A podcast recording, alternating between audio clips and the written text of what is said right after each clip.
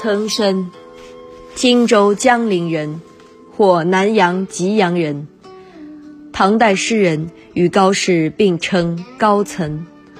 岑参出生在一个官僚家庭，因聪慧而五岁读书，九岁属文。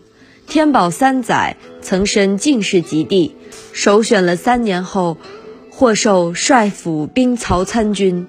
后两次从军边塞，先任西安节度使高仙芝幕府长书记，后在天宝末年任安西北庭节度使，封长清幕府判官。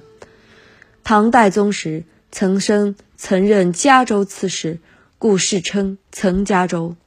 约大历四年秋冬之际，岑参卒于成都，享年五十二岁。